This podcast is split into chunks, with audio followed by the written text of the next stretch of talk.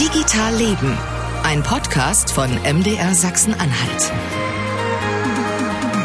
Heute etwas entspannter hier bei Digital Leben. Keine Live-Zuschauer kein Politiker dabei. Ja, das war ja auch total aufregend, weil ähm, man war zum ersten Mal live und äh, man durfte sich da nicht versprechen. Jetzt kann man sich versprechen, kann das schön schneiden und die Stimme, die Sie gerade gehört haben, das war Marcel Roth. und das ist Stefan Schulz und heute schon mal am Anfang jetzt der Hinweis bei Digital Leben. Fragen, Kritik, Lob, Ideen, mit wem aus Sachsen-Anhalt wir mal sprechen sollen, über welches Thema, gern per E-Mail digitalleben.mdr.de. Heute wollen wir über Open Source reden, über freie Software. Ich glaube, da gibt es viele Missverständnisse, viel Unklares. Ja, und wir wollen ein wenig aufklären, was ist das, welche Idee gibt es dafür, wo wird Open Source in Sachsen-Anhalt genutzt, darum geht's. Genau, ich bin sehr gespannt. Mir fiel ja vor geraumer Zeit so ein Buch in die Hände, Freie Software zwischen Privat- und Gemeineigentum von Volker Grasmuck, gibt's bei der Bundeszentrale für politische Bildung. Äh, ganz dickes Werk, ich glaube, so ein, so, ein, so ein Standardding, zumindest steht's vorne drin, es wäre ein Standardding, ein Standardbuch. Dort habe ich so ein bisschen gelernt, also am Beginn des Computerzeitalters gab's praktisch eigentlich nur Open Source, nur freie Software, weil sonst die Hardware wohl gar nicht funktioniert hätte. Oder aber jeder Nutzer konnte damals irgendwie selbst programmieren. Ja, so Option, ne? genau, und selber programmieren oder zumindest eine Idee davon haben, das wird ja heute gern gefordert. Äh, ja, und wir wollen einfach unsere Gäste fragen, was sie davon halten. Ich begrüße erstmal Martina Müller. Hallo Martina. Hallo. Und ich sage Hallo Frederik Kramer. Grüß dich. Hi, grüß euch. Ja, und ich muss euch jetzt am Anfang gleich nochmal ein bisschen programmieren. Es gibt ja nämlich ein Wort, äh, das darf man nicht aussprechen. Ich sage jetzt noch einmal straffrei, das heißt Digitalisierung.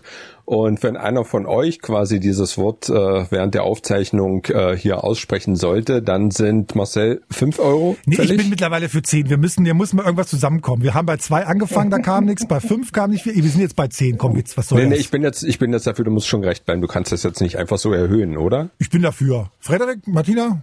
Sind Och, ist, kein, ist kein Problem. Die Frage ist ja nur, ob sich das multipliziert, wenn man das dann öfter erwähnt, das Wort, oder? Ah, das wäre also, eine Regel, können wir einführen.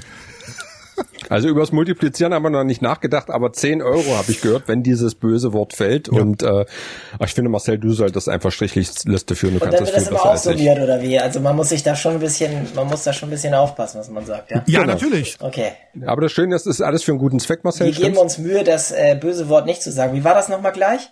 Nein, du kannst das sehr gern sagen, Frederik, denn das Geld äh, ist für einen guten Zweck. Also wohin das Geld geht, kannst du dann auch vorschlagen und am Ende des Jahres dürfen die Hörer dann entscheiden, wo es wirklich hingeht. Also das ist sozusagen, sag ruhig. Ich, ich, ich, will dich da gar nicht bremsen. ich zähle gern, Dann Stefan. weiß ich Bescheid. Ja. Bevor wir tiefer einsteigen, äh, müssen wir natürlich wissen, wer ihr seid und was ihr macht. Martina, du hast natürlich das äh, erste äh, Wort. Vielleicht, dass du noch mal ganz kurz beschreibst, was du machst. Ich bin Martina Müller und ich arbeite für den Landkreis Harz, speziell für die Schulverwaltung und bin hier verantwortlich für die IT an unseren Schulen.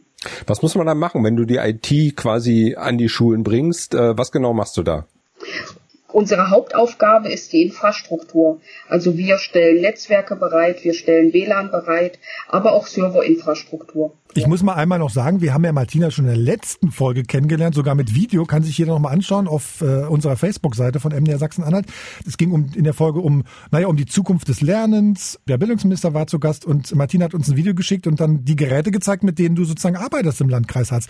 Und am Ende weiß noch Stefan, das war der Teddybär, der gewungen hat auf Knopfdruck. Ja, der steht auch im Hintergrund. Ach guck, da steht er noch, genau. Ah, okay. Wir machen ja wieder eine Videokonferenz. Ja, der war, der war äh, gut anzusehen, der Teddy, ja. Martina, es sind irgendwie um die 30 Schulen, ne? Es sind aber keine Grundschulen dabei, sondern es ist alles ab Klasse 6 sozusagen. Ähm, ab Klasse 5, alle weiterführenden Schulen, 36 Schulen mit ungefähr 50 Gebäuden. Und wie viel Rechnern? Momentan sind das noch nicht so viele. Das ist ganz unterschiedlich an unseren Schulen, aber das Ziel ist, wir haben 11.000 Schülerinnen und Schüler und ungefähr 1.000 Lehrkräfte, um die wir uns kümmern. Und wenn das Ziel eine 1 zu 1 Ausstattung ist, kümmern wir uns irgendwann um 12.000 Endgeräte. Frederik, du bist Geschäftsführer von Init OS, eine Firma aus Magdeburg. Was macht ihr da? Äh, wir machen IT-Strategieberatung im weitesten Sinne und Implementierung. Also wir richten uns an den, an den mittelständischen Unternehmer, die mittelständische Unternehmerin, die äh, ihre Geschäftsprozesse automatisieren möchte und ähm, ja, beraten sie ähm, beim Einsatz von Technologie und dann äh, entsprechend auch bei der Umsetzung und Implementierung. Kannst du da mal so eine klassische Berufsbranche äh, nennen und was genau ihr da macht, so dass man sich wirklich ja. was drunter vorstellen kann?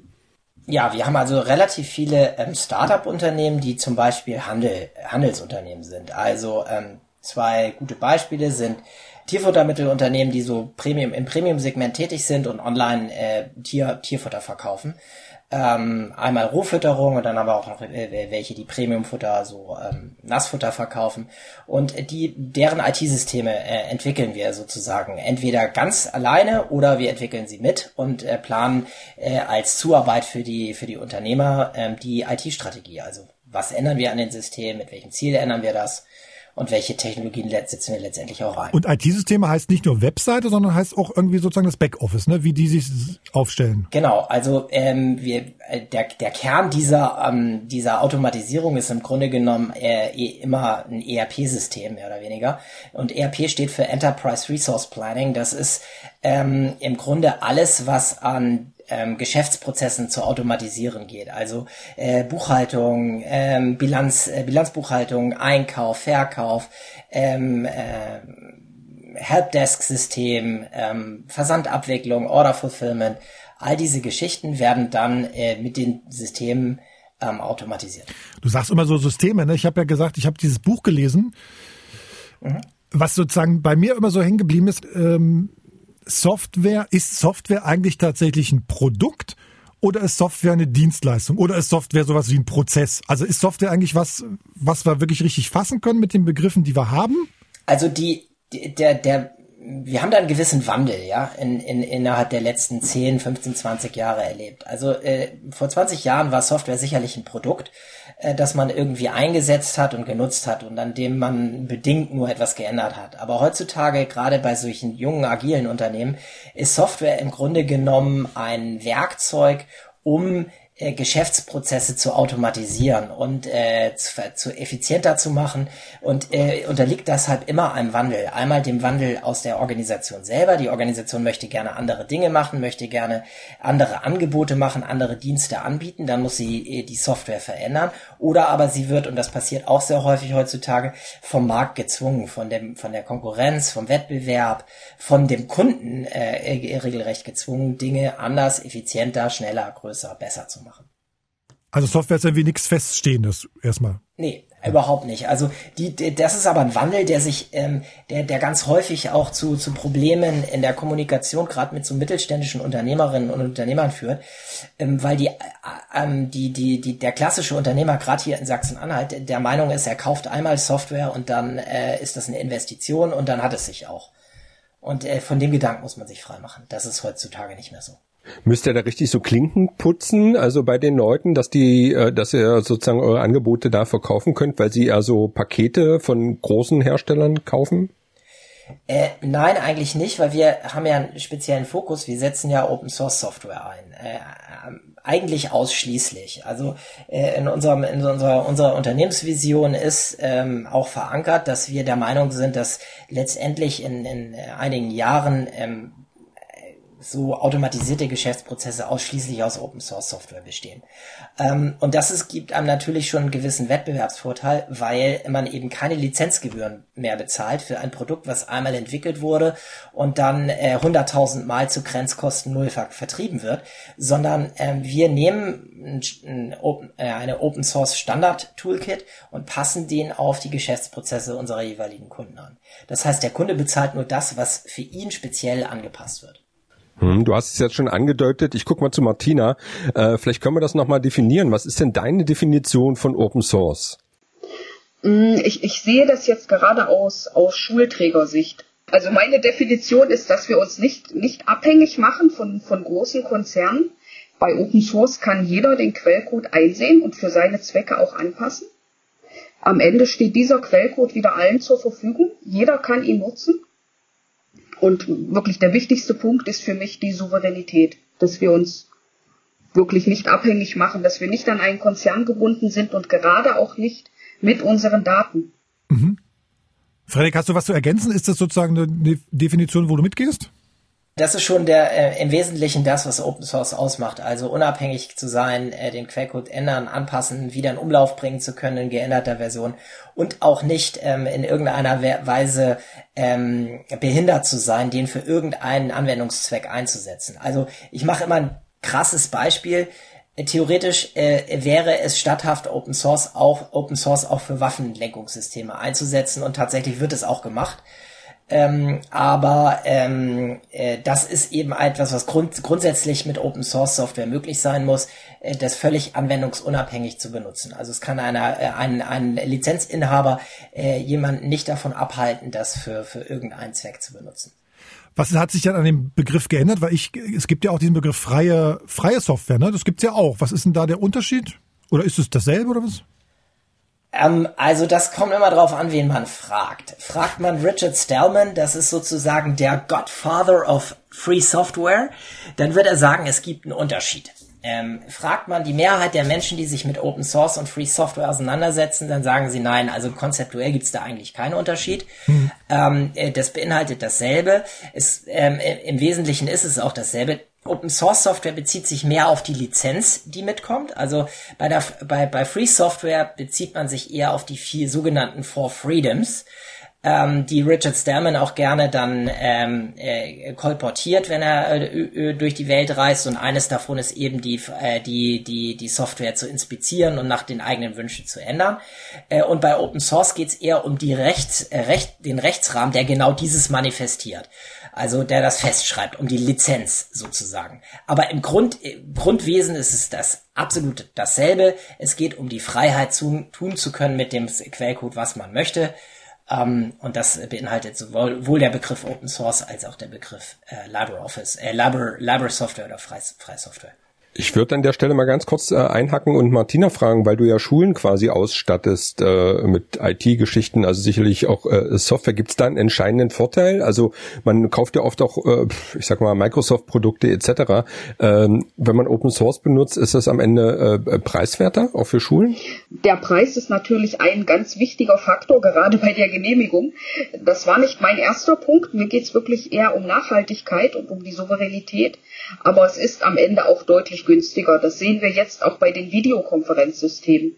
Viele Schulen wollten auf Microsoft Teams setzen. Wir setzen auf Jitsi und äh, fahren damit deutlich günstiger. Bei, bei proprietärer Software, bei geschlossener Software zahlen wir die Lizenz und die Wartung und den Betrieb. Bei freier Software zahlen wir keine Lizenz, aber natürlich auch Wartung und Betrieb. Und das wäre was, wo sozusagen, äh, Frederik, wo du dein Geld mit verdienst, ne? Das ist sozusagen, also die Wartung und Betrieb, genau, das ist sozusagen, wofür du, wofür du bezahlt wirst. Wir, wir verdienen als Unternehmen äh, unser Geld mit der, mit der Wartung, mit dem Betrieb und mit der Anpassung freier Software. Und die Anpass der Unterschied ist, ähm, dass jedes andere Softwareunternehmen mit der Anpassung von Software ein geschlossenes Produkt produziert, was, wenn es einmal verkauft ist, hundertmal äh, vertrieben werden kann, ohne dass man nochmal Arbeit reinstecken muss. Bei uns ist das nicht so. Wir liefern die, äh, die Änderung, die wir für einen Kunden machen, das ist auch in, den, in unseren Verträgen so festgelegt, zurück in die Community. Die steht deshalb sozusagen dem N plus ersten Kunden äh, kostenlos zur Verfügung. Und dadurch ähm, äh, reduzieren sich die Wartungs- und Betriebskosten natürlich erheblich für, für Open Source Produkte. Ist das die Antriebsfeder für für große Konzerne zu sagen, wir bauen eine Software eben nicht Open Source, zu sagen, wir wollen die so häufig wie möglich verkaufen, ohne noch mehr Arbeit damit haben zu können? Weil Microsoft macht doch auch äh, Wartung und Betrieb, oder nicht? Ähm, ja, also Microsoft ist ja, ist ja äh, im Grunde ein tolles Beispiel. Die sind ja, die haben ja eine, äh, in den letzten zehn Jahren eine Riesentransformation hingelegt von der schlimmsten Kontraposition zu Open Source zu einem Unternehmen, was äh, zu einem der größten Open Source Contributor der Welt geworden ist. Aber im Kern von Microsoft steht immer noch, äh, das Geschäft mit Produkten, mit, äh, mit Windows und Office. Und äh, das bedeutet, dass sie Software entwickeln, die sie hinterher zu äh, ähm, quasi unendlich oft verkaufen können, aber nur einmal entwickeln müssen, ganz genau. Mhm. Ich habe gelernt, sozusagen, Open Source steht auch unter Lizenz. Ne? Da steht dann eben in der Lizenz drin, du darfst es verwenden und du darfst es weiterverbreiten. So, ist auch eine Lizenz sozusagen für mich. Mhm. Ist denn sozusagen Software grundsätzlich so zu schützen wie ein Buch oder ein Foto oder sowas? Oder ist es eigentlich ein Algorithmus, den man wie die binomischen Formeln, die gehören ja auch niemandem, ne? Die Antwort darauf ist gar nicht so einfach, denn die muss man eigentlich differenzieren nach Nordamerika und nach dem europäischen Rechtsraum. Mhm. In Europa äh, haben wir einen, ähm, einen Urheberrecht äh, Und äh, man kann im europäischen Rechtsraum und im europäischen Rechtsverständnis Urheberrecht nicht abtreten. Das Urheber, der Urheber bleibt seines, seines Lebenslangs Urheber, sogar 70 Jahre bis 70 Jahre nach seinem Tod äh, ist die Urheberschaft sozusagen bei den Erben äh, des, des jeweils Verstorbenen. Und dieses Recht kann man nicht abtreten. Ähm, was man wohl aber abtreten kann, ist ein Nutzungs- und Verwertungsrecht. Und genau das macht äh, die Open Source Lizenz, im Gegensatz zu dem in Amerika durchaus auch üblichen Begriff Public Domain. Public Domain gibt's in Deutschland nicht. Der übersetzte Begriff wäre äh, Gemeingut. Das hieße, ähm, ich entwickle Software und stelle sie irgendwo äh, zur Verfügung und sage, das ist Public Domain. Das geht in Deutschland an sich nicht, sondern in Deutschland kann ich nur sagen, okay, ich bin zwar Urheber und bleibe auch Urheber, ähm, aber ich gebe äh, dem, den Verwertern alle Rechte, mit der Software machen zu können, was sie wollen. Dann ist man automatisch in, eine, in einem Rechtsverständnis, das äh, üblicherweise mit Open Source Software Lizenzen geregelt wird. Ist insofern ist eine Open Source Lizenz äh, im Gegensatz zu einer proprietären End Endnutzerlizenz, wie die bei Microsoft zum Beispiel üblich ist, nicht eine verhindernde Lizenz, die bestimmte Nutzung ausschließt oder an Zahlung koppelt, sondern es ist eine, eine begünstigende Lizenz, die ganz schriftlich festlegt, was man alles mit der Software machen darf und wie weit die Rechte reichen. Hm. Also ich kenne mich nicht hundertprozentig aus in diesen Sachen. Vielleicht kann jemand nochmal zusammenfassen, wo denn Open Source eigentlich überall drinsteckt, wo wir es vielleicht gar nicht wissen. Also so ein normalsterblicher Computernutzer, wie ich es bin. Also praktisch überall. Die, die europäische Flugsicherung beispielsweise ähm, steuert seit, seit fast 20 Jahren, wenn nicht sogar noch länger, den kompletten europäischen Flugraum mit Open Source Software. Das ist, da steckt in den wesentlichen Steueralgorithmen und äh, äh, Hardware in äh, Mainframes kein, keine einzige Zeile äh, proprietäre Software mehr drin. Das ist alles Open Source Software, die da im mhm. Unterbau steckt. Ähm, die Corona One App, die, die jetzt entwickelt wurde und für uns genutzt, äh, nutzt Open Source, äh, als kleine als kleine Spitze sozusagen ist es SAP doch tatsächlich nicht gelungen, sich an die äh, an die Bedingungen der äh, der Lizenzen zu zu äh, zu zu binden, denn eine eine wichtige Sache, die man da machen muss in aller Regel ist äh, ähm, die die Namen derer, die das ursprünglich entwickelt haben, zu nennen ähm, und das haben sie leider in ein oder zwei Fällen versäumt jetzt bei der Corona-Warn-App. Das ist aber direkt auch von einem äh, Professor aus, aus, äh, aus Nürnberg-Erlangen, den ich ganz gut kenne und der in dem Bereich forscht, äh, gerügt worden. Und ich denke, das werden sie jetzt korrigieren. Martina, fällt dir noch ein Beispiel ein, wo Open Source ähm, drinsteckt, was man alltäglich vielleicht nutzt? Also viele, viele von uns nutzen ja privat auch äh, den VLC Media Player. Den benutzen ja wirklich die meisten. Und äh, schon der ist Open Source. Äh, aber wie Frederik schon gesagt hat, es steckt einfach überall, ja, selbst in modernen Autos, die ja zum größten Teil aus Software bestehen.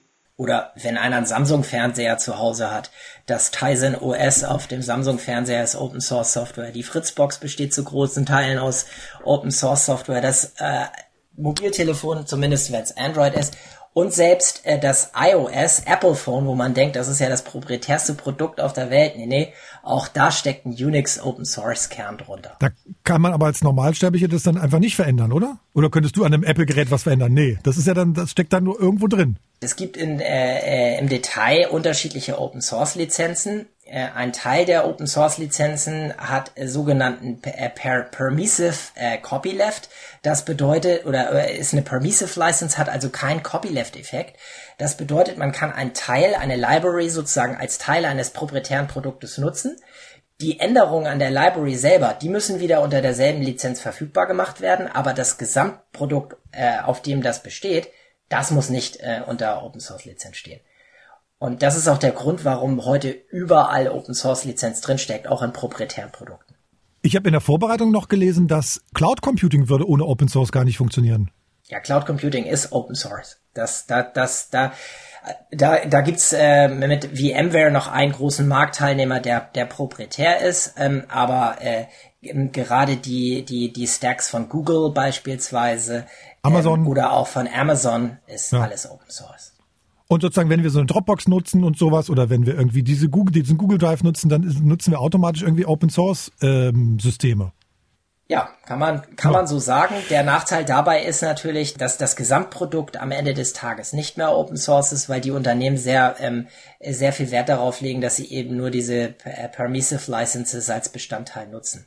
Wollen wir an der Stelle mal eine ganz kurz eine Zäsur setzen? Ich gucke da mal zu äh, Martina. Wenn ich richtig informiert bin, ist Open Source, also gerade so in der äh, Bildungspolitik an den Schulen, äh, ja, nicht überall bereits gern gesehen. Habt ihr da, habt ihr da Schwierigkeiten, so das äh, durchzusetzen? Also viele Schulen, in die wir kommen, die sagen hm, Open Source, Linux, das, das klingt ganz kompliziert und dann schauen wir uns die Rechner an, die im Einsatz sind und dann finden wir dort Anwendungen wie eben den VLC Media Player, wie GIMP zur Grafikbearbeitung. Die sind ja alle schon Open Source. Also die meisten Schulen nutzen ganz viel Open Source Software, nur das Betriebssystem noch nicht. Ja, genau. Und müsst ihr da Überzeugungsarbeit leisten, dass ihr das durchkriegt? Also ist das, kann das jede Schule für sich entscheiden, zum Beispiel in Sachsen-Anhalt? In Sachsen-Anhalt kann das jede Schule oder der Schulträger entscheiden. Und auch wir lassen es am Ende den Schulen, wir lassen die freie Wahl. Wir möchten natürlich gern, dass sie Open Source einsetzen. Wir rollen das auch immer weiter aus und ähm, der Kern bei uns ist immer Open Source. Das Serverbetriebssystem, die Benutzerkonten liegen immer auf Open Source Servern.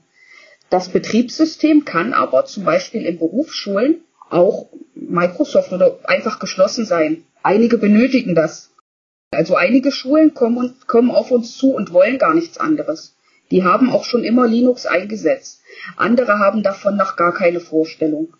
Und die sind meistens aber ganz offen schauen sich das gern an. Wir haben ähm, verschiedene Open-Source-Lösungen pilotiert in unseren Schulen und alle Schulen wollen damit weitermachen. Also alle Pilotschulen sagen, besser kann es eigentlich nicht laufen. Genau das wollen wir.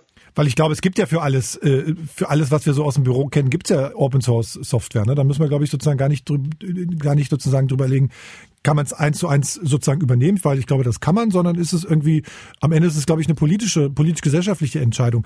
Ich muss mal einmal kurz einhaken, Martin, das klingt bei dir so ganz entspannt, ach, die Schulen rufen an und dann läuft das. Ist es das so? Also so entspannt ist das nicht. Das war ein ganz schön anstrengender Prozess, auch, auch mit vielen Überstunden verbunden und man, man muss das schon lieben, was man tut. Also man, man muss das aus Überzeugung tun. Aber es geht ja in Schule auch gar nicht darum, wir wollen ja keine Produktschulung abhalten. Es geht doch nicht darum, dass die Schüler lernen, wie sieht Microsoft Office 2013 aus und wo musst du klicken, um den Text kursiv äh, zu, zu schreiben. Sowas habe ich ja sogar an der Uni mal in einem, in einem, in einem äh, Informatikkurs gemacht. Wie funktioniert eigentlich Excel und, und, und PowerPoint und sowas? Da müssen Sie da klicken und wenn Sie hier eine Vorlage haben, da und da. Mhm. Aber das äh, schon, schon beim nächsten Update von Microsoft sieht die Anwendung ja komplett anders aus. Also sollten wir ja gar keine Produktschulung vermitteln, sondern eher die Kompetenz, wie benutze ich solche Anwendungen was muss die hergeben, was möchte ich tun. Und dann läuft das. Es geht, es geht einfach um die Kompetenz. Und Martina, du hast auch gesagt, Schulserver, das heißt, jede Schule hat einen eigenen äh, Rechner, Computer irgendwo stehen und dann läuft das da automatisch. Oder steht die bei euch sozusagen im Landrats, äh, im, im Landkreisamt irgendwie? Also momentan haben wir noch ganz viele Insellösungen. Wir bauen ja unsere Open Source Welt gerade erst auf. Wie, wie ist die, die Grundidee? Die Grundidee ist sozusagen im Landkreis Harz gibt sozusagen einen Server, der steht bei dir im Keller und du kannst jederzeit ran, du kannst von da aus dann die Schule fernwarten, vielleicht auch? Fernwartung ist auch ein ganz großes Thema, aber jede Schule erhält auch weiterhin ihren eigenen Schulserver. Wir sind ein Flächenlandkreis und Sachsen-Anhalt ist ein Flächenland. Wir haben durchaus noch Schulen, die haben Anbindungen von 2 Mbit für die ganze Schule. Da, da geht keine Zentralisierung. Die brauchen ihren eigenen Server, um überhaupt sinnvoll arbeiten zu können. Und den werden sie auch immer behalten. Äh, in der letzten Folge war der Bildungsminister zu Gast. Der war ja so bei Open Source. das war ihm ja irgendwie, das war ihm irgendwie so egal, ob es Open Source ist, ob es irgendwie proprietäre Software ist. Irgendwie so, irgendwie war es ihm am Ende egal. Ihm war es ihm auch egal, was es für Geräte sind, auf denen äh, die Schüler und die Schulen und die Lehrer arbeiten. Das, ich fand das so ein bisschen komisch, dass er da so gar nicht irgendwie gar kein Herzblut äh, äh, dran verschwendet hat. Die Frage ist sozusagen, darf es dir an so einer Position egal sein? Das, das würde ich mal in den Raum stellen. Also darf es jemandem als Bildungsminister egal sein, was da genutzt wird? Also ich war da auch sehr enttäuscht, muss ich ehrlich sagen. Es ging kurz danach, glaube ich, um Autos oder Fußball, um irgendein Thema und da, da war er dann deutlich motivierter dabei. Das, das hat ihn dann schon deutlich mehr interessiert und das, das fand ich schon etwas enttäuschend. Es geht ja am Ende um unsere Zukunft um die Schülerinnen und Schüler und vor allen Dingen auch um deren Daten und wo die liegen und wie die ausgewertet werden oder was damit passiert. Das sollte ihm eigentlich nicht egal sein. Allein wenn wir uns die Lehrerfortbildung anschauen, das, das kommt ja nicht von uns als Schulträger. Das muss von zentraler Stelle kommen. Und wenn die nur in beispielsweise Photoshop und Microsoft Office ausgebildet werden, dann nehmen die das natürlich auch mit an ihre Schule und denken, es gibt gar nichts anderes. Ich glaube, Frederik platzt gleich. Ja.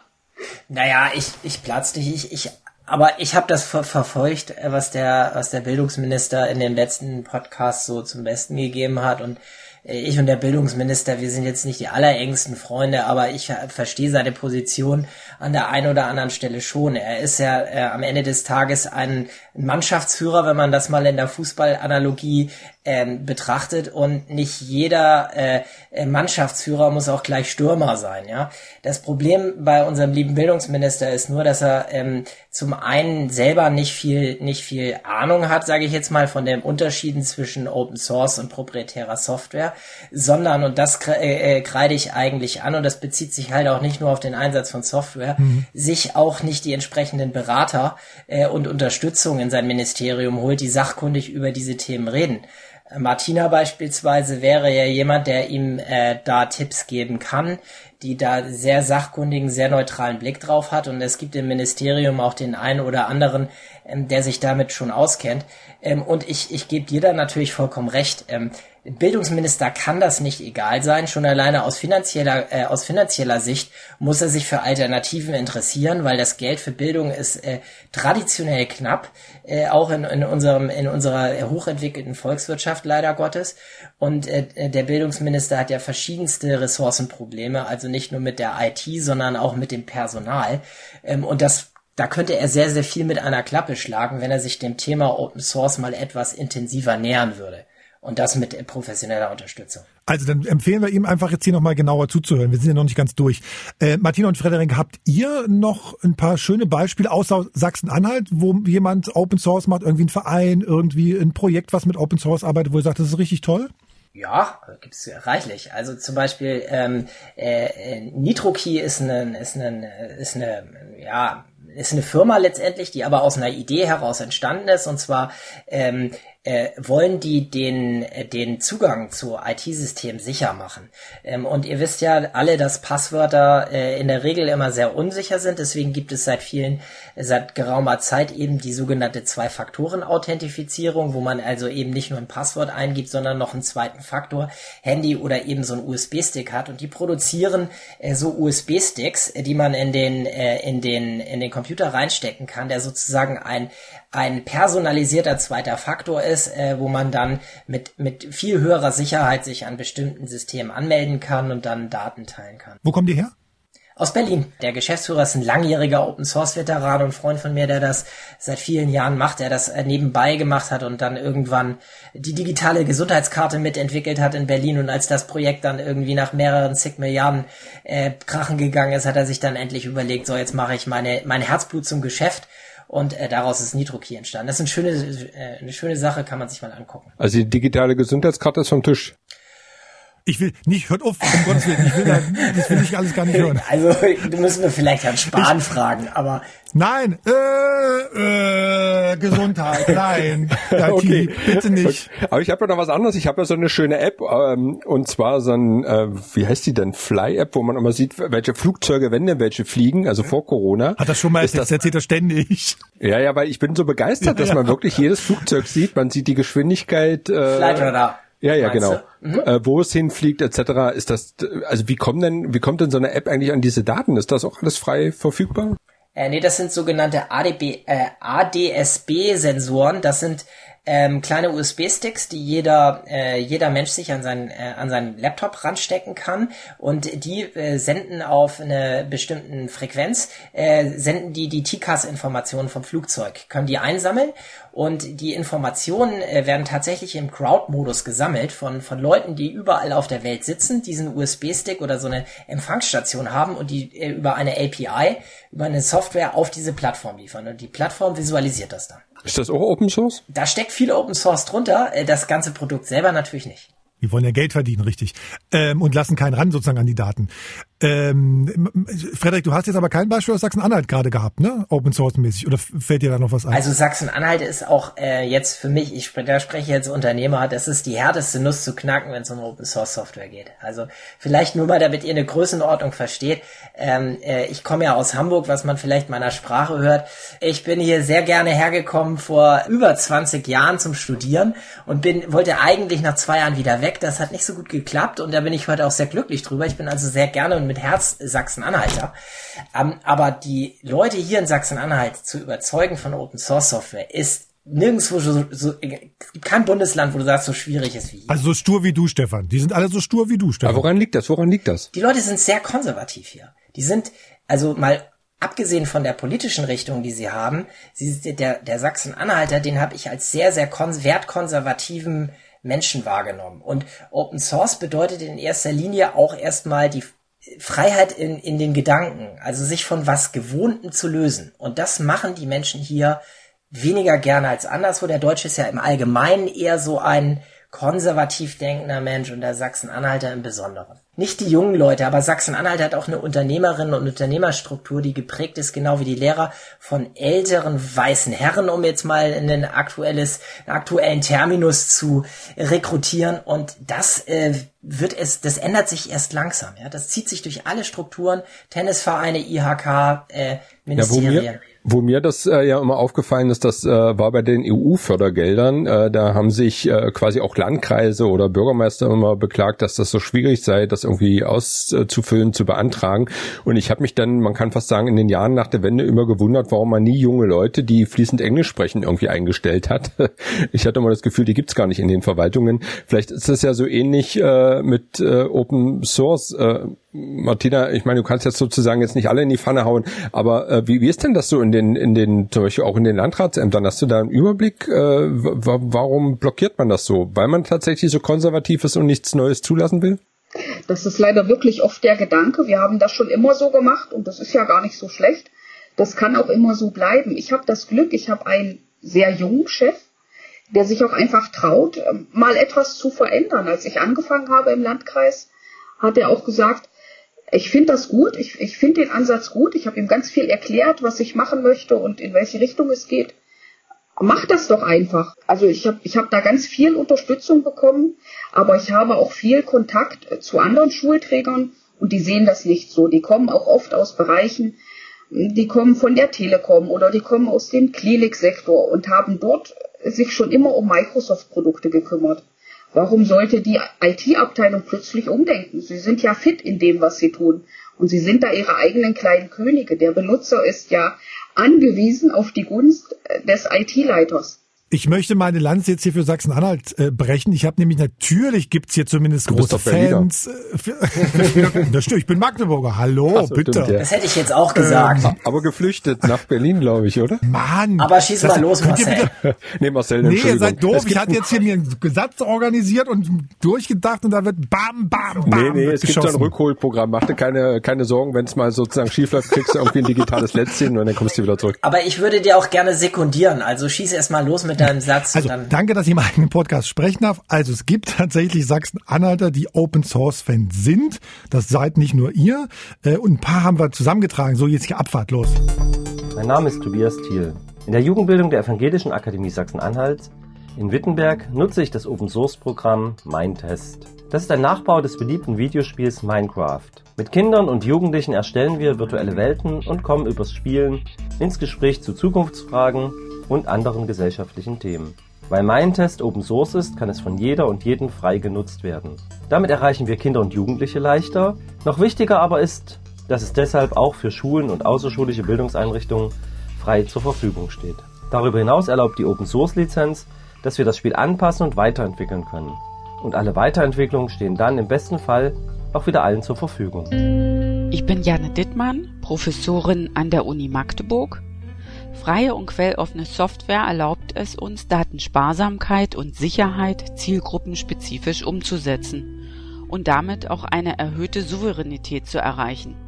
Meine Empfehlung Open Source stärken, fördern und nutzen. Hallo, ich bin Frank Heckel und leite bei Dataport die Softwareentwicklung in Sachsen-Anhalt.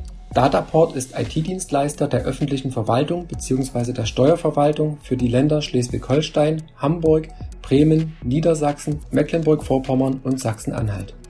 Wir haben Niederlassungen in Altenholz, Kiel, Hamburg, Bremen, Rostock, Lüneburg, Magdeburg und Halle. Damit sind wir das größte staatliche IT-Unternehmen in Deutschland. Bei Dataport setzen wir schon seit langem auf Open-Source-Lösungen, insbesondere im Betrieb unseres Rechenzentrums. Aber auch im Bereich der Anwendungssoftware haben Open-Source-Lösungen inzwischen einen Reifegrad und eine Qualität erreicht, die es uns erlaubt, sie als Alternative zu den bekannten Produkten wie Microsoft Office einzusetzen. Für die öffentliche Verwaltung ist der Einsatz von Open-Source-Software eine große Chance, sich unabhängig von den marktbeherrschenden Anbietern wie zum Beispiel Microsoft zu machen. Firmen wie Microsoft unterliegen dem Cloud Act, der den Zugriff der USA auf alle Daten, die US-amerikanische Unternehmen verarbeiten, regelt und so unsere digitale Souveränität gefährdet. Der Einsatz von Open-Source-Software in unseren eigenen Rechenzentren schützt unsere Daten davor, in die Hände anderer Staaten abzufließen. Hallo, ich bin Till, komme aus Magdeburg und studiere dort Informatik. Ich finde freie und Open-Source-Software wichtig, weil sie durch ihre Offenheit Vertrauen schafft und nachhaltiger als konventionelle Closed-Source-Software ist. Durch freie Software haben Menschen die Möglichkeit, nachzuvollziehen, was die Software macht und Dinge zu ändern, die ihnen nicht gefallen. Aus diesen Gründen betreibe ich mit einem Freund zusammen das soziale Netzwerk Magdeburg.social. Es basiert auf der freien Software Mastodon und versteht sich als föderierte Twitter-Alternative. Hat global mittlerweile schon fast vier Millionen Nutzende. Also da war jetzt eine ganze Menge mit dabei, ne? Da war sozusagen dabei irgendwie nochmal so eine Open Source Geschichte für Schulen mit Mindtest, wo man so ein bisschen Gamification an den Schulen machen kann. Dann war irgendwie eine, eine IT-Sicherheitsprofessorin, die gesagt hat, das ist super Open Source. Dann war irgendwie ein ähm, Auftragnehmer von der, von der öffentlichen Hand dabei, der irgendwie Open Source sucht. Und hinten raus, das war mir tatsächlich total neu, also nicht ganz so neu, sonst hätte ich hier nicht anrufen können, ähm, sozusagen ein soziales Netzwerk, was Open Source basiert ist und was tatsächlich offenbar in Jena entwickelt wurde. Ne? Also da ist eigentlich ganz viel Potenzial da. Darf ich direkt mal etwas zu Dataport sagen? Momentan ist ja ein großes Thema für mich die Endgeräte, also die, die Erweiterung vom Digitalpakt für bedürftige Schülerinnen und Schüler. Es liegt uns ein Warenkorb vor von Dataport für Geräte, die wir kaufen könnten als Schulträger. Es handelt sich nur um Windows 10 Geräte mit einer Lizenz, die wir nicht datenschutzkonform bekommen. Es sind billigste Endgeräte, die uns Dataport anbietet für unsere Schüler. Die kosten auf dem, also für uns als Endkunde würden die 250 bis 350 Euro kosten. Das ist absolut nicht nachhaltig. Wir haben nur Microsoft auf diesen Geräten mit sehr schlechten Lizenzen. Ich, also Dataport kann da viel erzählen, aber was sie uns anbieten, ist leider nicht Open Source ich, ich will Dataport gar nicht in Schutz nehmen, nur sozusagen, das war jetzt ein Kollege hier aus dem Land, der sozusagen im Zweifelsfall nicht in dem Projekt äh, in dem Projekt ist, sozusagen, das für euch da zuständig ist, für die Schulen.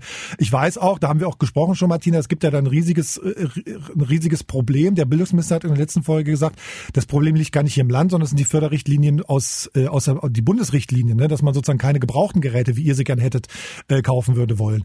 Also was ich ja sozusagen, das war mir aber neu bei Dataport an der Stelle, dass die ja offenbar Projekte haben, die sich mit Open Source auseinandersetzen. Ich habe auch jetzt in der Recherche gelernt, irgendwie äh, Microsoft, du hast angesprochen, Frederik, Microsoft hat ähm, GitHub gehört zu Microsoft. War mir auch nicht klar, ne? Also das ist so eine, so eine, so eine, so eine. Haben sie gekauft, ja. Haben sie gekauft, haben sie gekauft genau. Vor vor ein paar Jahren. Ja, also das war die mir Gründer neu. sind ja. nach äh, die Gründer sind dann abgewandert nach die sitzen jetzt in Berlin die ehemaligen Gründer von von GitHub und haben vor zwei Jahren auf der letzten CeBIT, die ich besucht habe und auch die letzte CeBIT war, äh, publikumswirksam erklärt, dass äh, die neue City für Open Source Software nicht das Silicon Valley wäre, sondern Berlin. Und warum sie da jetzt hingehen, war sehr, sehr spannend. Ähm, ja, äh, also äh, die die Statements, die ihr eingespielt habt, sind alle sehr nachvollziehbar und äh, ähm, Jana Dittmann, die Professorin von der Otto von Guericke Universität, kenne ich durch meine langjährige wissenschaftliche Mitarbeitertätigkeit ganz gut. Ähm, die ist auch wirklich eine, eine, eine Verfechterin der Sache und die hat das ja auch auf den Punkt gebracht und der, der Student hat es ja letztendlich auch gesagt, äh, äh, vor allen Dingen deswegen gut, weil man eben hinter die Kulisse blicken kann, weil man sehen kann, was passiert mit, das, äh, mit den Algorithmen, was passiert mit den Daten, den Eingaben. Da gibt's schon gute Beispiele. Ich würde gerne mal so ein bisschen Feuer ins Öl gießen, oder wie sagt man? Oder Wein in den, mhm. nee, Wasser in Wein. Ähm, was ich mich sozusagen die ganze Zeit frage, ich als Endnutzer, der von diesem ganzen Quatsch irgendwie gar keine Ahnung hat und gar keine Ahnung haben will, dem das völlig egal ist, Wieso sollte ich denn sozusagen einer Community mehr vertrauen als einer Firma, wo ich ganz klar zum Beispiel einen Ansprechpartner habe? Möchtest du antworten, Martina, oder soll ich antworten? Wir können ja beide antworten. Ihr ergänzt euch. Okay, also ich glaube, ähm, äh, dass de, die, dieses Argument mit dem fehlenden Support wird immer gerne äh, vorgegeben. De facto ist es so, dass äh, äh, etablierte Open Source Software über eine weltweite Community verfügt und es ist auch eine eine eine äh, ein Märchen, dass Open Source Software nur von Leuten entwickelt wird, die in ihrer Freizeit äh, nichts anderes zu tun haben, außer Software entwickeln. De facto wird äh, die Hälfte, zwei Drittel der Software, äh, die als Open Source entwickelt wird, mit als von Arbeitnehmern, die einem Sozial sozialversicherungspflichtigen Beschäftigungsverhältnis nachgehen, entwickelt. Da könnte man sich jetzt fragen, warum sind denn so Unternehmer wie ich bereit, ihre Mitarbeiter zu bezahlen, die dann letztendlich äh, Open Source Software als Gemeingut entwickeln? Da gibt es einen ganz einfachen Grund. Wenn andere Leute das sehen können, dann äh, etabliert man viel schneller Standards und solide, reife Software. Das heißt, mhm. äh, wenn man sich Software als ähm, technisches Produkt vorstellt, dann unterliegt das äh, ja einem Reifeprozess, der über die Fortentwicklung sozusagen sich in dem Quellcode manifestiert. Das ist wie so ein Auto, wenn man sozusagen so eine neue Mercedes A-Klasse kauft, dann ist sie fehlerhaft in allen Teilen. Wenn man die erste Version gekauft. Und wenn man die A-Klasse kurz vor dem Produktwechsel kauft, dann hat sie fast keine Fehler mehr. Mhm. Und Open Source Software besticht dadurch, dass eben die, der, dadurch, dass der Quellcode offen ist, eine Vielzahl von bezahlten und unbezahlten Menschen auf der Welt diese Software nutzen, verbessern können und diese Verbesserung ständig äh, in die in den Quellcode einfließt. Also man das heißt, nutzt die, die Schwarmintelligenz, ne? Ja, Schwarmintelligenz würde ich es nicht unbedingt nennen, aber die, die Crowd nutzt man. Also die, die, die große Gruppe derer, die das nutzen können, ihre Verbesserungen hinzu. Und deswegen ist de facto bei prominenten Open Source Projekten die äh, Unterstützung aus der Community sogar noch viel schneller und viel besser als bei proprietären Produkten heutzutage. Auch bei dem kleinen Stefan Schulz, der in Magdeburg sitzt und mit der Software gerade nicht zurechtkommt? Auch da, der muss allerdings andere Wege gehen. Das ist nicht so, dass man die 0800 Nummer anruft und 30 Minuten im Sprachcomputer landet, äh, der die knappe Ressource äh, Support-Mitarbeiter abfiltert und erstmal sicherstellt, dass man wirklich ein bezahlender Kunde ist, sondern man muss eine E-Mail in eine, eine Mailingliste schreiben, am Forum eine Frage stellen und man kriegt nicht sofort eine Antwort, aber vielleicht eine Minute später. Das ist aber viel einfacher, als 30 Minuten, 5 mal 30 Minuten in der Warteschlange zu stecken und mit jemandem zu sprechen, der überhaupt keine Ahnung hat gerade das kann man ja auch schon den äh, Schülerinnen und Schülern vermitteln. Äh, wie geht ihr, ja, der, die Problemlösung, wie geht ihr es an? Wie löst ihr das Problem? Wo sucht ihr nach Lösungen? Wo holt ihr euch Hilfe? Es ist vielleicht nicht immer das Beste, irgendeine Hotline anzurufen, sondern die sollen schon lernen, wie sie sich selbst helfen können. Mhm. Ähm, Frederik, du hast gerade kurz Quellcode gesagt. Wie muss ich mir sowas denn vorstellen? Ist das sozusagen, kann ich als Mensch das lesen oder ist das nur was Maschinenlesbares? Das hört man so oft in dem Zusammenhang natürlich, ne? Nee, Quellcode muss natürlich menschenlesbar sein. Das ist sozusagen der Bauplan der Software. Ähm, das ist wie, kann man sich vorstellen, wie ein Ikea, wie wenn man ein Ikea-Regal kauft und dann das, äh, das Blatt aufschlägt, wie man das Ikea-Regal zusammenzubauen hat. Ähm, und wenn man sich jetzt vorstellt, dass auch ein Automobil letztendlich ja aus Bauplänen besteht, dann könnte man das sich in Analogie zum Automobilbau so vorstellen, dass äh, Mercedes einem die Bauanleitung gibt und sagt, wo man die Teile kaufen kann und dann kann man zu Hause selber sein Auto zusammenschrauben. Dann hat man immer noch die Wahl, kauft man das Auto von Mercedes oder baut man es selber zusammen und erstaunlicherweise, das ist ja das Witzige daran, 80 äh, Prozent der Menschen entscheiden sich immer noch dafür, jemanden professionell das Auto zusammenbauen zu lassen, obwohl sie es theoretisch selber machen könnten, weil jeder, äh, es gibt ja dieses, dieses nette Sprichwort, Schuster bleibt bei deinen Leisten. Nicht jeder kann gut Software entwickeln, aber es ist schon schön zu wissen, dass man es könnte, wenn man denn wollte. Das heißt, in so einem Quellcode könntest du uns jetzt ein Foto zeigen oder, oder, oder ein Bild oder einen Zettel zeigen, wo drauf steht, hier, das ist ein Quellcode, da steht ba, ba, ba, ba, ba. Also es stehen da. Ja, natürlich. Dann liest doch mal zwei Sätze vor. Zwei Sätze Quellcode. Zwei, zwei, zwei, vorlesen Quellcode. Hm. Okay, äh, kein Problem. Okay, äh, was wollen wir denn mal, was wollen wir denn nutzen? Von welcher Open Source Software wollen wir jetzt Browser können? Mozilla Browser könnte ich zum Beispiel nehmen. Na los. Jetzt bin ich gespannt. Ja. Stefan, wir lernen jetzt was. Also, ähm, damit die Zuschauer das nachmachen können, man kann zum Beispiel mal auf äh, GitHub gehen. Das ist sozusagen die Plattform, über die wir vorher sprachen. Mhm. Dann nehmen wir mal Mozilla Hubs. Nehmen mal irgendein Cloud-File. Genau. Und dann steht da zum Beispiel solche Sachen drin wie. So, Import. kann ich mitschreiben? Ich kann nicht, ist ja menschenlesbar, hast du mir gesagt. Es ist menschenlesbar, das heißt aber nicht, dass du die Sprache verstehst. Ah, hm ich mache mal ein Beispiel. Da steht in der ersten Zeile von einer ähm, von einer JavaScript-Datei, die öffentlich verfügbar drin ist, äh, Import React DOM from React DOM. Das ist ein Import-Statement und das bedeutet, dass eine bestimmte Library äh, geladen wird äh, als Bestandteil dieses Codes. Das kann der Mensch lesen, das kann er interpretieren und er kann in der geladenen Library sozusagen suchen, was dort genau geladen wird. So, Stefan, jetzt haben wir es. Ja, das ist total einfach. Mache ich ab heute Abend auch so. ich schreibe ab sofort auch den Quellcode nur selbst. Ähm, ich habe noch mal einmal kurz was rausgesucht noch, ähm, Frederik und Martina, weil ich da auch so ein bisschen ans Überlegen kam. Ich habe neulich über eine Studie gelesen von Synopsis. Kann das sein? Synopsis, genau, warte mal, Synopsis steht hier. Die haben den Code von 1200 kommerziellen Anwendungen untersucht und in 91 Prozent davon war Open Source Software drin, die allerdings veraltet war.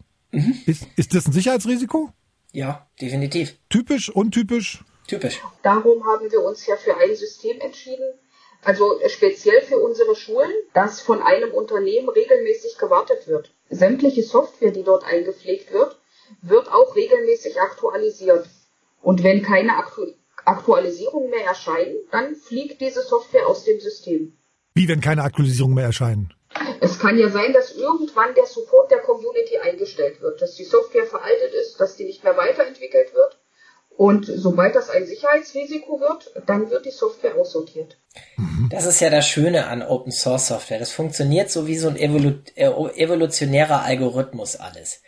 Ähm, und es setzt sich letztlich nach dem darwinistischen Prinzip nur das durch, was wirklich Nutzen stiftet. Open Source äh, hat, neigt dazu, viele, äh, viele verschiedene Alternativen zu bilden und am Ende des Tages bilden sich wenige Alternativen raus, die von einer starken Community äh, weiterentwickelt werden und deswegen ein de facto Standard, äh, Standard liefern. Aber das, was du eigentlich sagtest, ist ja, dass in vielen proprietären Produkten Open Source Software drinsteckt, die dann veraltet ist. Und das ist ein Problem des Ansatzes. Ähm, de facto ist es so, dass die Open, äh, seitdem es Open Source Software äh, gibt, die proprietären Hersteller natürlich ein Problem haben, denn äh, sie, sie müssen theoretisch ja den Quellcode, der auch in der, in der Open Source Community entwickelt wird, nachimplementieren. Mhm. Dieselbe Funktion. Deswegen ist es naheliegend, dass sie, wenn die entsprechende Open Source Lizenz vorliegt, dieses Stück Software aus der Open Source Community nehmen und in ihr proprietäres Produkt einbauen. Mhm. Das geht bei manchen Open Source Lizenzen auch. Das Problem ist nur, wenn man dann selber nicht mehr contributed dazu und selber kein Interesse daran hat, das weiterzuentwickeln, sondern nur die Produktionskosten seiner eigenen Software lowert, sozusagen dadurch, dass man es nutzt, dann läuft man eben Gefahr, dass dieses Produkt veraltet, dass die Community schwächer und kleiner wird und dann ist es ein Sicherheitsrisiko. Wie bei jeder Software, die keiner Wartung mehr unterliegt. Was ich sozusagen in der ganzen Diskussion ja auch besonders spannend finde, unabhängig davon, was am Ende da für eine Technologie rauskommt, ist ja tatsächlich diese Art, sich zu organisieren, weil das ist ja auch was, wo man vielleicht sagen kann, ist das was, wo, wo, wo, wo Wirtschaft, wo andere Organisationen was lernen können? Absolut. Also Open Source Software, ich sehe, vielleicht sieht man das hier in meinem T-Shirt, das ist äh, OCA, das steht für Odo Community Association. Ähm, ich bin also Mitglied eines einer Open Source Community, ein, ein Board-Mitglied sozusagen. Das ist eine, ähm, eine Non-Profit-Organisation mit Sitz in Lausanne der Schweiz. Und äh, diese Non-Profit-Organisation ist sozusagen die repräsentiert die weltweite Community von Contributern zu diesem Open-Source-Produkt. Und wir treffen uns alle äh, jeden Monat äh, zwei Stunden in einem internationalen Board Call. Da sitzen Leute von Neuseeland bis äh, Mexiko drin. Ähm, und wir koordinieren sozusagen den Community-Entwicklungsprozess in diesem, für dieses Produkt, Odo, das äh, für diese Community. Und da können Organisationen sehr viel lernen. De facto haben sie auch schon sehr viel gelernt, zum Beispiel international Teams, äh, Softwareentwicklungsteams zu verteilen und miteinander arbeiten zu lassen. Sind solche Produkte, so eine Open Source Projekte auch schon mal gescheitert? Ja, die scheitern regelmäßig. Das ist ja bei, bei evolutionärem Algorithmus ganz normal, dass ähm, Dinge scheitern. Also vielleicht sagt dem einen oder anderen Joomla etwas. Joomla ist ein CMS-System, das vor vielen Jahren relativ prominent war, dass irgendwie 60, 70 Prozent aller Content-Management-Systeme, die so genutzt worden sind, um ähm, um Webseiten zu basteln mit dynamischem Inhalt, war, war das Open-Source-System Joomla. Und dann kam irgendwann WordPress und heute ist WordPress der de facto Standard für äh, einfach mal schnell eine Webseite mit CMS bauen. Martina, du musst ja viel auf äh, Sicherheit auch äh, achten, gerade so für Schulen. Äh, gibt es denn da auch ähm, ja Open Source Geschichten, wo du sagen würdest, okay, äh, in dem Bereich würde ich das auf keinen Fall einsetzen? Wie, ich würde es überall einsetzen. Also gerade auch ähm, im Bereich Firewall hatten wir jetzt die Diskussion. Äh, kaufen wir das teure Produkt, das uns jährlich 3.000 bis 4.000 Euro an Lizenzen je Schule kostet, oder setzen wir auf das Open Source Produkt und investieren lieber einmalig Geld in Fortbildung für unser Team, damit wir die Geräte auch ordentlich warten und betreuen können. Und dann setze ich doch lieber auf Open Source und weiß, was dort passiert und bilde meine Kollegen fort. Aber jetzt mal ganz im Ernst nachgefragt, wäre das nicht wirklich auch was für das Bildungsministerium? Also wenn man tatsächlich äh, diese Kosten einsparen würde, die man für diese, ich nenne das jetzt mal normalen Programme hat, ähm, dann kann man Lehrer, mehr Lehrer ausbilden und man spart am Ende sogar, oder? Habe ich dich da richtig verstanden? Ja, genau. Aber Geld ist ja gerade gar nicht das Problem. Geld ist ja auch immer genug da. Es wird ja irgendwie aus allen Kanonen wird ja geschossen, ne? Ja, genau. Ich habe noch einen Gedanken, ähm, den ich versuche mal zu formulieren. Also äh, was wir sehen sozusagen, da ist ein Ziel, dem widmet sich eine Community und äh, organisiert sozusagen ein Open Source Projekt und bringt was raus. Ähm, ich überlege sozusagen, Firmen können ja mitunter auch Sachen ausprobieren, wo sie eben nicht wissen, ob das was wird. Also sozusagen, äh, es gibt sozusagen ein bekanntes Ziel, da wollen wir hin und sind sozusagen Open Source Communities in der Lage, auch sozusagen ein unbekanntes Ziel sich zu setzen? Also gerade, gerade wenn es um Unternehmen geht, um den professionellen Bereich, dann, dann sucht man sich keine Freizeit-Community, sondern dann wird das wirklich ein Auftrag an professionelle Unternehmen und man lässt das Produkt entwickeln. Also da sitzt niemand im Keller und macht das als Hobby, sondern man bezahlt jemanden dafür, aber das Ergebnis steht am Ende wieder allen zur Verfügung. Mhm. Weil das würde, das würde, glaube ich, aus in so einer freien, wo, wo, wo man das tatsächlich irgendwie so non-profit-mäßig macht, würde, glaube ich, nicht funktionieren. Da braucht man schon sozusagen den wirtschaftlichen Antrieb zu sagen, pass auf, wir entwickeln jetzt mal ein komplett neues Produkt, eben halt nur mit Open-Source-Technologien. Nicht unbedingt. Also es, es kann ja auch aus der Community herauskommen, dass dass eine Projektgruppe ein spezielles Problem lösen möchte, aber im Unternehmensbereich, denke ich, setzt man eher auf professionelle Lösungen. Also das, dem würde ich energisch widersprechen, ehrlich gesagt. Also heutzutage ist es so, dass gerade ganz, ganz viele ähm, Unternehmen, auch Unternehmen, von denen man das nicht erwarten würde, Open Source First Citizen Ansatz nennen sie das, äh, fahren und äh, auch äh, Kernfunktionen und Kernelemente ihrer Softwareentwicklung tatsächlich schon von, von der Basis aus in Open Source Software tun. Einfach deswegen, weil der Quell der, der wirtschaftlichen Entwicklung heutzutage nicht mehr die Software ist, sondern die Daten, die da drin stecken, die Relation zwischen Lieferanten und Kunden, äh, die Art, die, die, die Menschen, die das, den Geschäftsprozess abwickeln. Das ist äh, Kernelement heutzutage und nicht mehr die Software, die das macht. Und deswegen ist es äh, wirtschaftlicher, äh, die Software, die das Ganze zusammenhält, äh, über viele Organisationen hinweg zu entwickeln. Nee, was ich eigentlich meinte, Frederik, ist sowas, wenn so eine Community ist, wo irgendwie äh, alle gleich, äh, die gleichen und der gleichen irgendwie entwickeln was, haben ein gemeinsames Ziel und da ist kein wenn man sozusagen sich ein neues oder ein anderes Ziel steckt, da ist keiner, der sozusagen dieses Ziel steckt. Das meinte ich gerade. Also eher das eher, eher so organisationstheoretisch.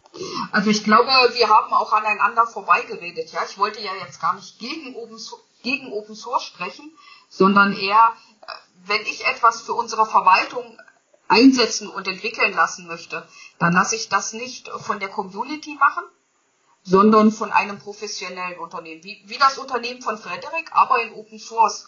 Das ist ja der Ansatz, wir arbeiten mit Steuermitteln und was wir damit bezahlen, soll am Ende auch wieder allen, die Steuern zahlen, zur Verfügung stehen. Mhm.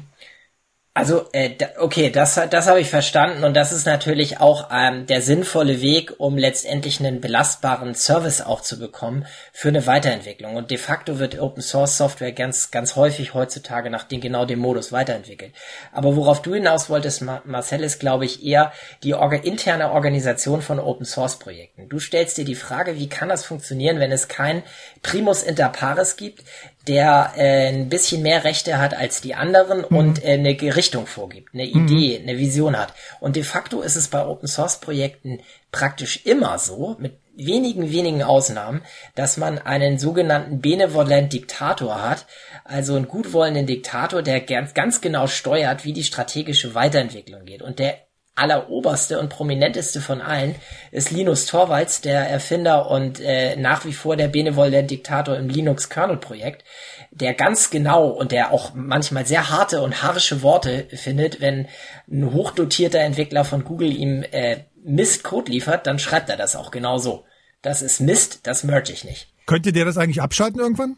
Oder irgendjemand anders aus dem Open Source? Könnte jemand äh, Open Source mäßig irgendwie den Hahn abdrehen? Nein. So wie das im Zweifelsfall Amazon und, und, und Nein, das ist ja genau das, das ist ja genau das, das Spannende an den Lizenzen. Selbst Linus Torvalds könnte nicht sagen, hey, ich, ich nehme euch jetzt den Linux-Kernel wieder weg, weil die Lizenz, unter der der entwickelt ist, sozusagen ein, eine, eine irreversible, äh, äh, unzurücknehmbare Nutzungslizenz all denjenigen äh, zugutekommen lässt, die das kollaborativ entwickelt haben. Wie behält man denn da eigentlich den Überblick, wer da wann, wie, wo mal mitgeschrieben hat? Das ist sehr spannend, ähm, weil das hat sich über die Jahre geändert. Also zum, zum Beginn der, der Ära der Open Source, Anfang der 90er Jahre, hat man äh, im Grunde nicht verteilt Software entwickelt und hatte keine Werkzeuge, mit denen man sozusagen den Quellcode von vielen tausenden Entwicklern parallel entwickeln und äh, miteinander vergleichen und zu einem Produkt zusammenschmelzen können. Und mhm. die Open Source Community war das, die erst äh, Subversion, das ist eines oder äh, noch viel früher CVS, das erste Versionskontrollsystem entwickelt hat, dann Subversion und dann äh, wurde auch selbst das zu schwach und äh, für, äh, für den Anwendungsfall des Linux-Kernel. Und dann hat sich Linus Torvalds, der Erfinder von Linux, hingesetzt und sein eigenes Versionskontrollsystem entwickelt. Und das ist Git. Und Git ist heute der quasi Standard in Version äh, ver, ver, verteilter äh, Softwareentwicklung und die Basis von GitHub. Ähm, und äh, lustigerweise, wenn man zum Beispiel äh, verfolgt hat jetzt die Corona-Pandemie, äh, da haben das erste Mal weltweit Wissenschaftler, die sich äh, mit der mit der Genforschung an diesem äh, Virus auseinandersetzen, ihre Forschungsergebnisse per Git geteilt und konnten so ähm, Manipulationen in dem Genom des Virus äh, visualisieren mhm. und zeigen, welcher Virusstrang sich wo besonders weit verbreitet hat. Das geht nur mit Version, versionierter Softwareentwicklung und die kann heute so auch eingesetzt werden für ganz andere Dinge als Quellcode. Interessant. Stefan, ich weiß nicht, was du denkst. Ich hätte gern als zum ersten Mal hier bei Digital Leben sowas wie, na, vielleicht sowas wie ein Praxisteil, dass man mal sagt, gibt es eigentlich so einen praktischen Tipp, wie Martina könnte das bestimmt gut irgendwie, kriege ich irgendwie Open Source auf mein Smartphone drauf, unfallfrei? Oder wenn ich sagen will, ich will es mal ausprobieren auf meinem Laptop, eine zweite Instanz sozusagen, gibt's da drei Tipps oder drei Ideen, wo man guckt oder was man macht oder was man auf gar keinen Fall machen sollte? Also ich betreibe auch, ähm, ich, ich habe ein, ein dienstliche, dienstlich geliefertes Notebook mit Windows-Betriebssystem, mit Microsoft-Betriebssystem und habe mir einen Linux, US, Linux erstellt und boote nur noch mit diesem Stick und arbeite auf diesem Stick und das geht verdammt schnell. Das startet sogar schneller als das mitgelieferte Microsoft-System. Also für zu meinem Verständnis, du hast sozusagen das, das, das BIOS sozusagen von dem von der Maschine so aufgestellt, dass der automatisch sagt, ich starte nicht von der Festplatte, sondern von dem Ding, was ich hier reinstecke. Genau. So, genau. Ah, De facto, okay. den Anwendungsfall hätte ich jetzt auch gebracht. Man nehme so einen USB-Stick, man lade sich aus dem Internet mit ähm, hoffentlich nicht der Internetverbindung in der Altmark, aber irgendwo hier so in, in Magdeburg ein ISO-Image runter und brenne, brenne das auf den Stick. Das geht relativ einfach und wer das nicht kann, dem mache ich gerne das Angebot, dass er mir eine E-Mail schreibt und ich ihm ein How-To zurückschicke, wie das funktioniert. Ähm, oh, und dann macht digitalleben.mdr.de und wir leiten das dann an Frederik weiter. Genau. 15.000 E-Mails. Genau, dann kann man das hier drauf machen und dann muss man nur noch einen Computer finden, äh, wo die äh, findige IT-Abteilung nicht äh, Boot von USB abgeschaltet hat oder die BIOS-Funktionen abgeschaltet. Dann steckt man diesen USB-Stick einfach rein drückt auf jetzt von USB booten und dann geht's los mit dem Open Source Betriebssystem. Okay, aber das ist schön mit Laptops, aber guck mal, ich habe hier sowas in der Hand. Was macht man denn damit? Ganz einfach. Das kann man auch machen. Das ist allerdings ein bisschen komplizierter. Smartphone. Ähm, auch das geht natürlich. Das muss man aber erst so routen, so ein Gerät, weil die Hardwarehersteller das gar nicht so gerne wollen, dass man eine Open Source Software drauf bastelt. Aber auch das geht wird man gleich sehen. Hier bootet gleich ein Betriebssystem, äh, das nennt sich Lineage OS. Und Lineage, Lineage OS ist Open Source äh, Software. Genau. Und das hier ist äh, ein, äh, ein komplett freie, ein komplett freies Android, was hier drauf läuft, äh, das in der Open Source Community entwickelt wird. Das funktioniert genau wie ein äh, proprietäres Android von, von Huawei oder von Samsung oder so, aber es ist halt komplett frei auf diesem äh, von Huawei äh, Touchpad sozusagen. Und wir gehen dann davon aus, dass das auch alles datenschutzsicherer ist als das, was wir da so hausgeliefert kriegen. Also zu Android muss man sagen, der Unterbau von Android ist ja schon Open Source Software und hat sich über die Version sehr, sehr stark und sehr, sehr intensiv auch mit dem Thema Datenschutz auseinandergesetzt. Die modernen äh, Android-Versionen sind schon sehr, sehr sicher. Das Spannende dabei ist allerdings, dass die Leute relativ arglos sind, wenn sie sich Anwendungen runterladen und die Anwendungen dann sagen, ich brauche dieses und jenes Recht, dann klicken sie einfach, ja, ja, nerv mich nicht, nerv mich nicht, nerv mich nicht. Und äh, da fragt man sich manchmal, warum so eine Wetter-App unbedingt mhm. Kamerazugriff braucht und Mikrofonzugriff und so etwas. Aber gut, wenn der Mensch selber entscheidet, dass er der Anwendung das geben möchte, dann mehr kann man an Sicherheit mhm. auch nicht machen. Müsste man dann irgendwie gesetzlich verbieten, was eine Wetter-App darf. Nee, ich glaube, ich glaube, Bildung ist da schon relativ relevant und das bringt uns dann wieder zurück zu unserem lieben Herrn Bildungsminister. Äh, ich würde mich freuen und ich engagiere mich da auch sehr stark dafür, dass den Schülerinnen und Schülern heute schon in der Grundschule beigebracht wird, kümmer dich und interessier dich für die Sachen und hinterfrage das. Die mächtigste Frage, die ein Mensch stellen kann, ist ja das Warum. Ja, und viel zu wenig Menschen stellen heute die Frage, warum? Warum funktioniert das? Also wir haben vor kurzem noch einen wichtigen Aspekt diskutiert.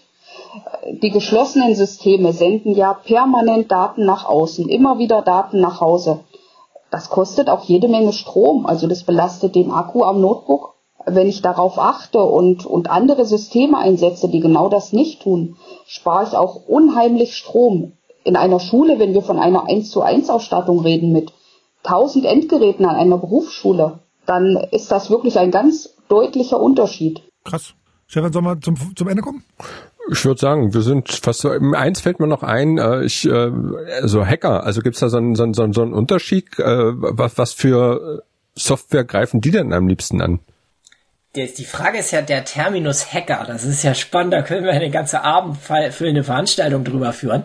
Ähm, äh, in, in der positiven Interpretation oder in der landläufigen Meinung, ein Hacker ist ein böser Mensch? Naja, wir können ja, wie, wie heißen die weiße Hacker? Nee, die heißen irgendwie anders, ne? Whitehead und Whitehead und Blackhead. Ja, genau. Genau, weißer, weißer Hut oder Mach, schwarzer Hut. Machen wir doch mal beide ganz kurz in jeweils 30 Sekunden. äh, das beides, äh, der Hacker im Open Source Jargon ist ein Mensch, der programmieren kann und der das äh, für sein Leben gerne tut. Also ein guter Mensch, der mit Sicherheit nicht notwendigerweise was er Brut hat.